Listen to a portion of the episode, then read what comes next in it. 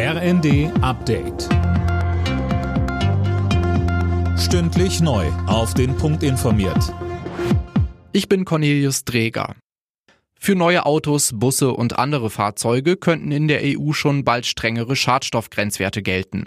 Bei Verhandlungen in Brüssel haben sich Vertreter des Parlaments und der Mitgliedstaaten auf die Abgasnorm Euro 7 geeinigt.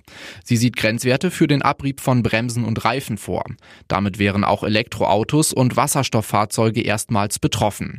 Das EU-Parlament und die Mitgliedstaaten müssen noch zustimmen.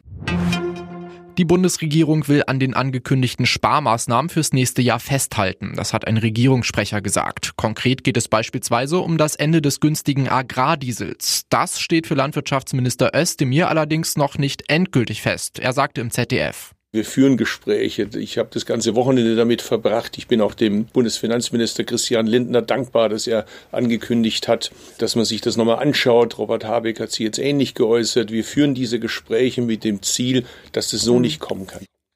Tausende Landwirte haben zuvor in Berlin gegen die Subventionskürzungen protestiert. Die Angriffe der Houthi-Rebellen auf Schiffe im Roten Meer nehmen kein Ende.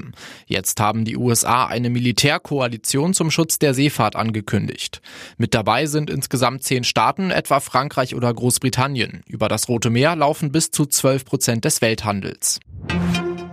In Island ist ein Vulkan ausgebrochen, einige Kilometer nordöstlich der Hauptstadt Reykjavik. 4000 Menschen wurden evakuiert, die Behörden haben den Notstand ausgerufen. Bereits im November hatte es in der Region eine Serie von Erdbeben gegeben, weshalb ein Vulkanausbruch erwartet worden war. Alle Nachrichten auf rnd.de